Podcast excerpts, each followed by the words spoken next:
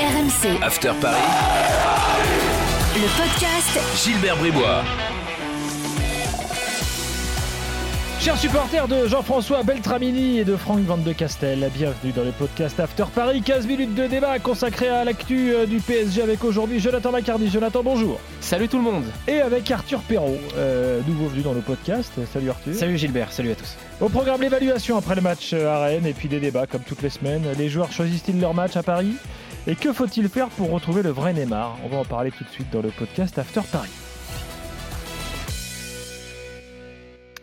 Est-ce que vous arrivez à trouver un taulier dans l'équipe parisienne euh, après ce match? Très difficile hein, de, de donner un taulier là-dedans, hein, parce que la prestation était tellement insipide et puis on s'en avait tellement d'espoir après la prestation face à Manchester City que très franchement sur ce match c'est un petit peu dur d'en trouver un. Toi non plus? Non, c'est très compliqué et euh, c'est vrai qu'après le match face à City, on s'était euh, peut-être un peu trop emballé en disant euh, ça y est, l'entente devant ça fonctionne et là il a suffi d'en remettre un, de, de remettre Di Maria et rien n'a collé. Enfin, c'est de nouveau, c'est de nouveau inquiétant. Par contre, des boulets, vous devez en avoir Moi personnellement, mon boulet numéro un, c'est Mauricio Pochettino dans la mesure où cette tactique avec euh, les quatre, les fameux quatre, on, va, on va éviter hein, les noms euh, quatre fantastiques, etc. Ouais. Mais tout le monde sait que ça ne peut pas fonctionner. Tu es dans une, un sport qui est collectif, il faut quand même maintenir un certain, un certain équilibre et ce n'est pas en empilant les talents offensifs que tu vas justement te procurer des occasions et faire du jeu. Là, on a vu, ça a été euh, le néant et la misère dans l'organisation offensive, dans l'animation offensive et je pense que Pochettino est le principal responsable. Tout le monde sait que ça ne peut pas fonctionner et il s'entête à le faire. Moi, ce qui, oui, ce qui m'inquiète, c'est- la même chose que Jonathan, c'est ce que je, je viens de dire. Mais euh, ce qui m'inquiète surtout, et on va en parler juste après, c'est l'utilisation de Neymar. C'est-à-dire que euh, il a, été trop longtemps dans son coin pendant cette rencontre, trop longtemps absent, et, c'est vrai que ça pose énormément de questions. Et après, euh, oui, euh, au milieu de terrain, on a l'impression que ça n'a rien à voir euh, que comparé au match face à Manchester City. Alors décompression ou pas, je sais pas quel est le, bon terme, Gilbert, mais mais c'est vrai que ces, ces deux hommes au milieu ont été transparents, quoi. Oui, Neymar, je pense qu'il mérite le terme de boulet. Euh, On Oui. va justement reparler de lui dans quelques instants euh, et de sa condition euh, et de son état euh, global, euh, puisqu'on a, on a oui, une nouvelle fois des stats catastrophiques. hein. Le gars euh, n'arrive plus à dribbler, euh, n'arrive plus à gagner des duels, euh, entre autres problèmes au, au PSG. Alors juste euh, pour l'anecdote, donc en fait, euh, les joueurs du PSG sont en minibus à Rennes. Ouais, alors il, il s'est passé quelque chose d'un peu particulier, c'est-à-dire que euh, il y a eu des complications au niveau des con- conditions météorologiques. Le Paris Saint-Germain était censé prendre l'avion pour se rendre à Rennes, donc le bus officiel a fait la route euh, par anticipation pour attendre les joueurs à l'aéroport de Rennes. Sauf qu'au dernier moment, eh ben, le vol a été annulé et donc ceux qui étaient déjà au Bourget En raison de la météo. En, en raison de la météo, exactement. Mhm. Et ceux qui étaient au Bourget ont dû prendre des minibus qui ont été euh, affrétés au dernier moment.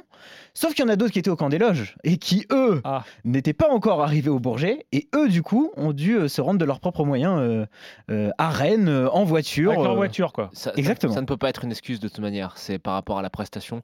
Je pense que Ça dépend, problème- hein, ça dépend si t'as une Twingo ou une, une Ferrari. Ah, mais je pense que C'est pas la même histoire pour aller à Rennes. Avec le salaire Tu vois, du par exemple, Jérôme. Thomas, notre producteur, euh, lui, il prend sa petite polo et tout. C'est pas comme si c'était Neymar Comme qui si c'était ta voiture à- électrique. Voilà, par exemple. Ouais. Et du, Ouais. coup, et du coup, ça nous a donné cette fameuse photo que tout le monde a vue sur les réseaux sociaux entre Ah, Hakimi et, Thomas et est parti Mbappé. en train. euh, Il avait mis les ingrédients pour être, euh, pour être euh, au top pour le match. Mais il doit, il doit jubiler là. Euh, Mais franchement, je pense que ça vaut le coup quand même c'est pas une excuse d'aller en voiture à Rennes. C'est pas une excuse, je pense que ça vaut quand même le coup de revenir un petit peu sur l'organisation des euh, l'organisation globale proposée par Pochettino sur ce match-là.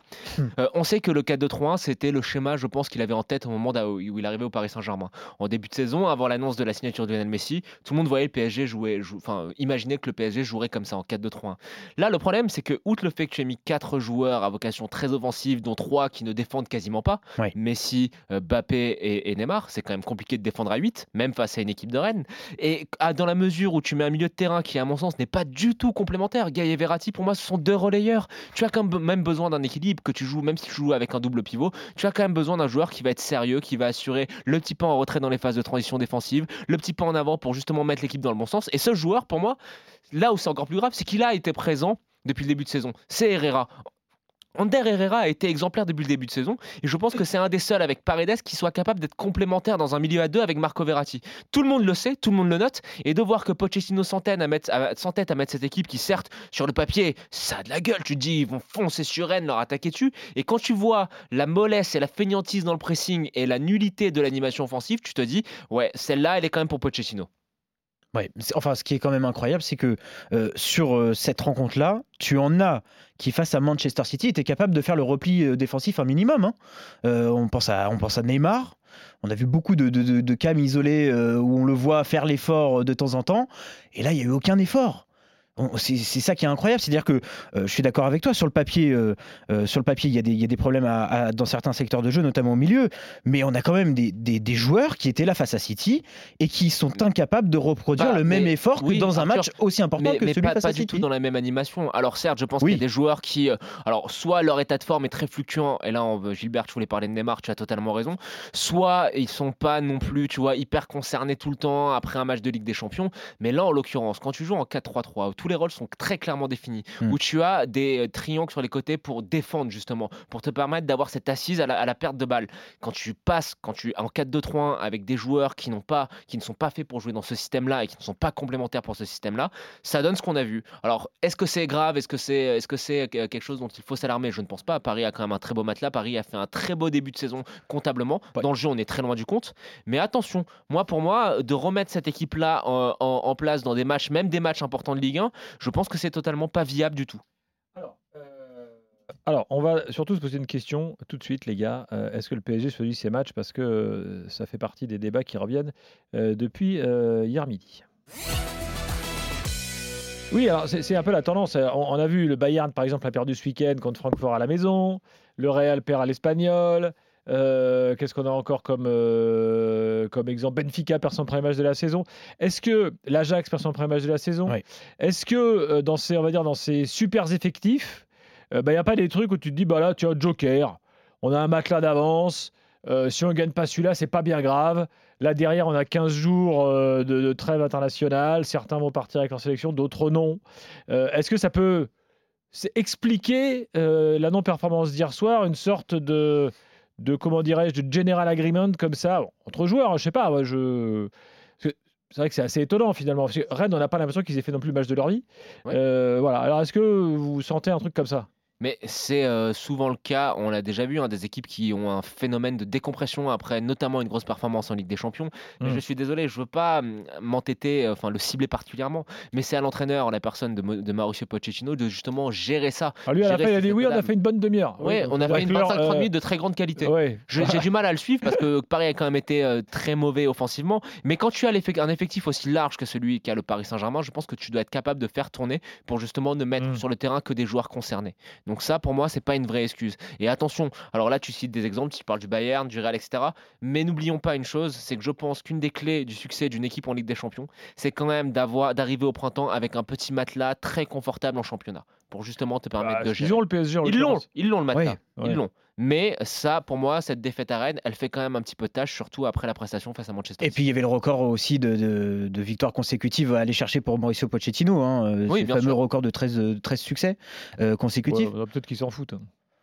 Ouais, c'est toujours en plus, Gilbert. hein. Tu, sais, tu sais bien qu'à la fin de la saison, on se rattache à ça parfois, hein, en fonction des, Ah bon des titres qui sont, qui sont glanés. Mais, euh, mais enfin, euh, là où tu as raison, Jonathan, c'est qu'en effet, il doit euh, pouvoir déjà anticiper et essayer de faire tourner un minimum Il a le sur, ces, oui, surtout, surtout sur ce genre de rencontre. Mais après, on n'est qu'à la dixième journée.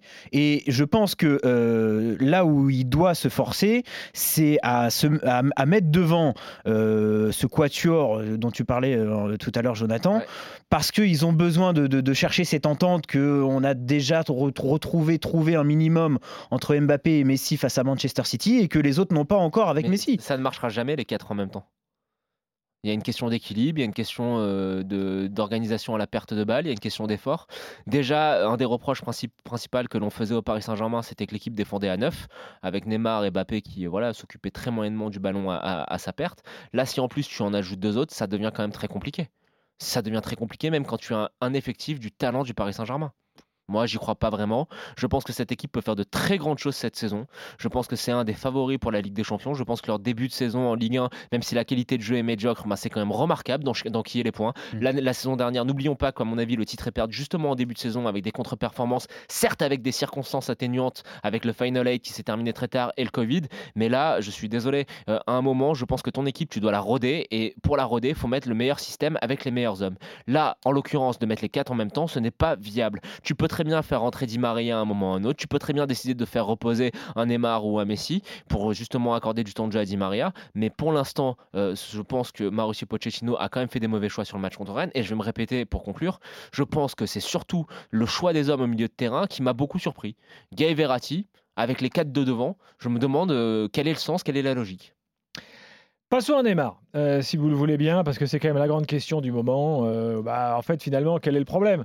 Alors, certains disaient pendant l'été, ouais, il a pris 10 kilos et tout. Ah, Bon, on, faux, on l'a vu poser torse nu, Oui. qu'il peut montrer ses abdos, il les montre. Oui. Il n'y a pas de surpoids.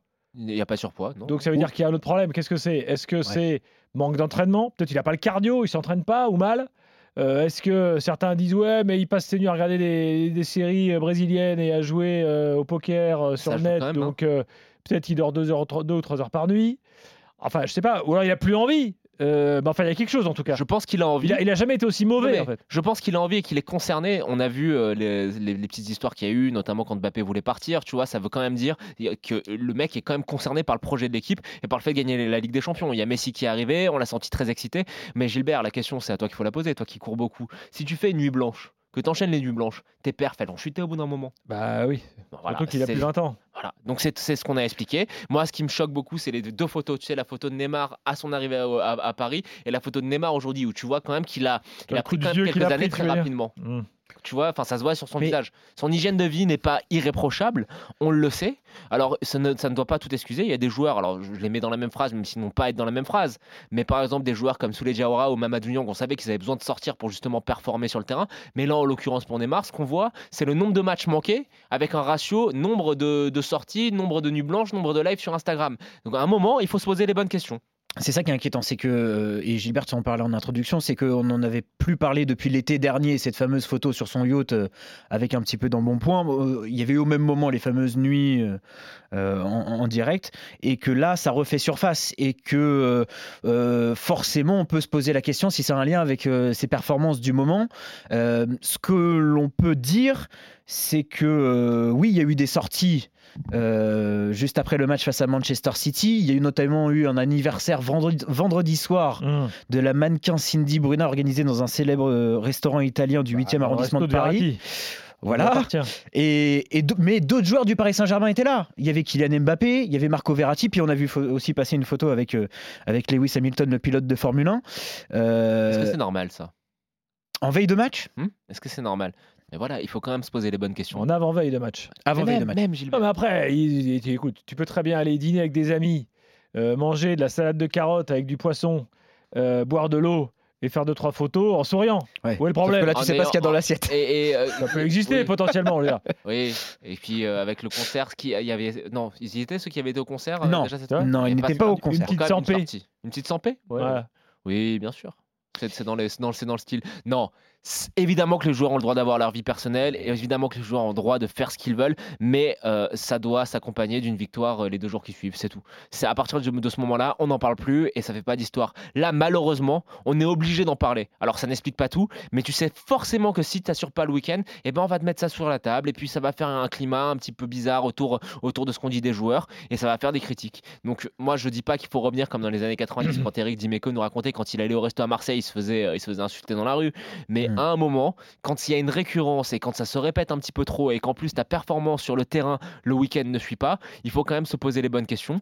Euh, L'aventure générale de Neymar au Paris Saint-Germain, même si c'est un joueur qui est extraordinaire, et ben pour l'instant, je continue, continue de considérer qu'elle est, qu'elle est fortement négative quand tu fais le ratio du nombre de matchs joués du nom- et du nombre de matchs Ah, La manqués. saison dernière, moins de Mais- 50%. Voilà. Ouais. Donc c'est quand même très, très inquiétant. Pas inquiétant par rapport à- aux objectifs du Paris Saint-Germain, à ce que le PSG peut faire, parce que je pense que le PSG a un effectif si fort que même si Neymar n'est pas à 100%, le PSG peut gagner. Mais avoir un Neymar à 100%, c'est quand même un avantage qui est considérable. Et Neymar ne fait pas tout.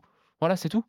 Et puis, il faut comparer ce qu'il fait avec le Brésil, euh, ce qu'il va faire avec le Brésil dans les, dans les jours qui viennent là. Parce que s'il joue tous les matchs, qu'il est bon, qu'il a un meilleur rendement, t'es Leonardo, tu peux dire attends, en fait, eh, il se moque de nous là ou c'est quoi l'histoire? Hmm. Ouais. Après, est-ce qu'on peut mettre un petit bémol dans la, pour, pour faire comme Flo dans, dans, dans la balance? C'est que ah, c'est bien ce qu'on dit, mais moi j'attends juste une chose, ça sera le moment de vérité, ça sera au printemps. Si au printemps euh, il est là, il fait tous les matchs, il n'en loupe pas un et il est étincelant, chose qui est très rarement, si ce n'est jamais arrivé au Paris Saint-Germain, eh ben on dira rien. En revanche, si au printemps il continue d'être comme ça en dilettante, s'il est blessé, s'il loupe des matchs importants, là en fait ça sera un bilan global qui fait que Neymar, bah, il y aura beaucoup de choses à dire sur sa personne. Bon, voilà, on verra s'il marque en gros le but de la finale de Ligue des Champions qui fait gagner le PSG. Tu te diras tout. Oui, On, on aura, on aura oublié tout le reste. Voilà. Exactement. Mais il faudra qu'il soit là. Euh, évidemment, euh, dans ce podcast, nous n'avons pas parlé de l'interview exclusive de Jérôme Roten à Kylian Mbappé. Pourquoi? Parce qu'on attend euh, demain mardi pour pouvoir en parler longuement dans l'after. Euh, C'est une belle exclusivité euh, dont on, on pourra reparler dans notre podcast de lundi prochain. Merci euh, Arthur, merci Jonathan, Merci, Gilbert. euh, et à la semaine prochaine. RMC, After Paris, le podcast Gilbert Bribois.